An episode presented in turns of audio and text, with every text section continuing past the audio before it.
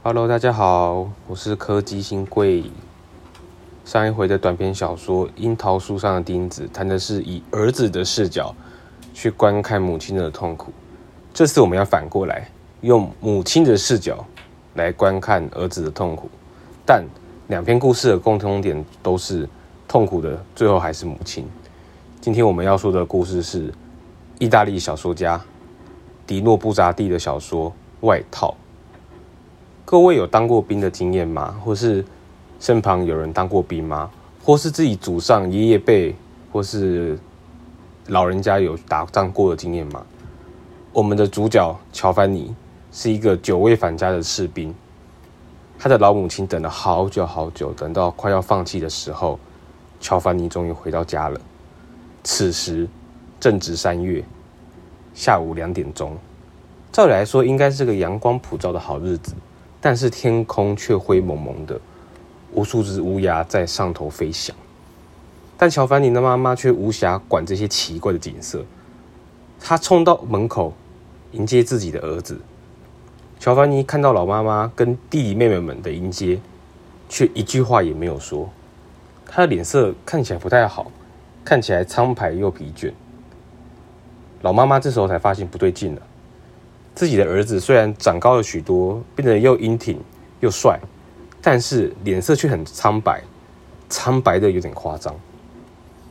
嗯，也许是他穿着外套的关系吧。老母亲心想，也许只要把外套脱掉，好好吃个东西，洗洗澡，那个帅气又阳光的儿子又会回来了。当老母亲伸手想帮儿子脱下外套时，乔凡尼忽然本能地把自己缩进外自己的身体。缩进外套里面，像是在防卫自己一样，在躲避危险。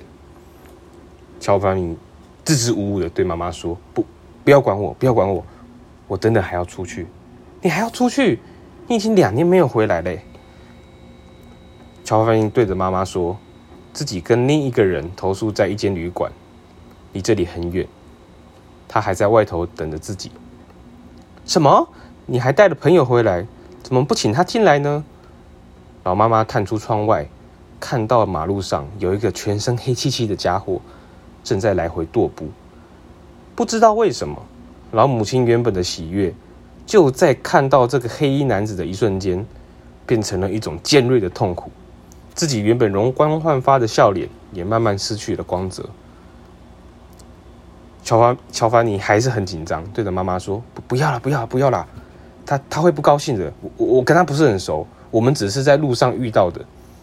老妈妈觉得很奇怪，为什么男人们出门当兵，出门跟回到家都是一个样呢？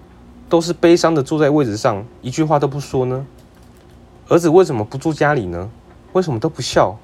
为什么不愿意跟自己的妈妈谈谈这些年发生什么事，自己的战绩如何呢？为什么天气如此暖和，却不脱下外套？是受伤了吗？是受了什么难以言喻的伤，不想让妈妈看到吗？乔凡尼不敢正眼看妈妈，似乎在逃避些什么。乔凡尼的弟妹们没有发现这其中的不对劲，与母亲一起拉着哥哥喝咖啡、吃蛋糕，然后带着他重新看看粉刷过后的房子，带着他进去他未来的房间，边笑边说话。这些孩子们的小脸蛋散发着光芒，等待着大哥露出兴奋与期待的表情。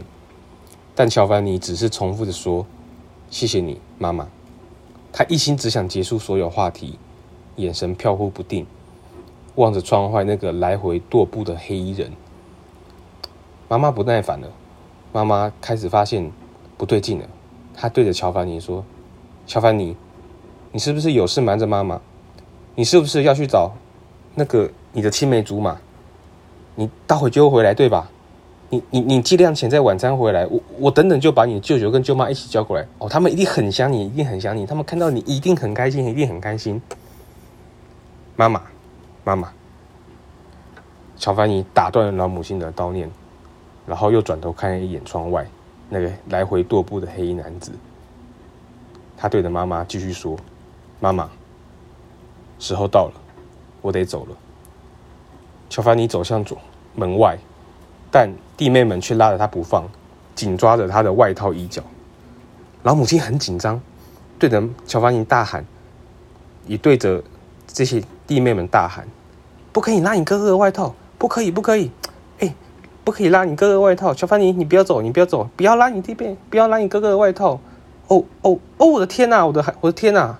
他突然发现，乔凡尼的大衣被撕成了两半，里头露出了血。”露出了腐败的躯体，露出了灵魂。哦，我的天哪，我的孩子，为什么？他们把你怎么了？哦，天哪，我的天哪！老妈妈跌倒在地上，惊恐的对着乔凡尼腐败的身躯大喊。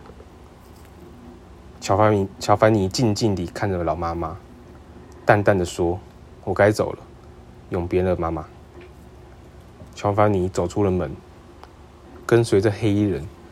像是被风吹走了一样，化为两道骑着马的黑影，在田野上奔驰，朝着山峦的尽头前进。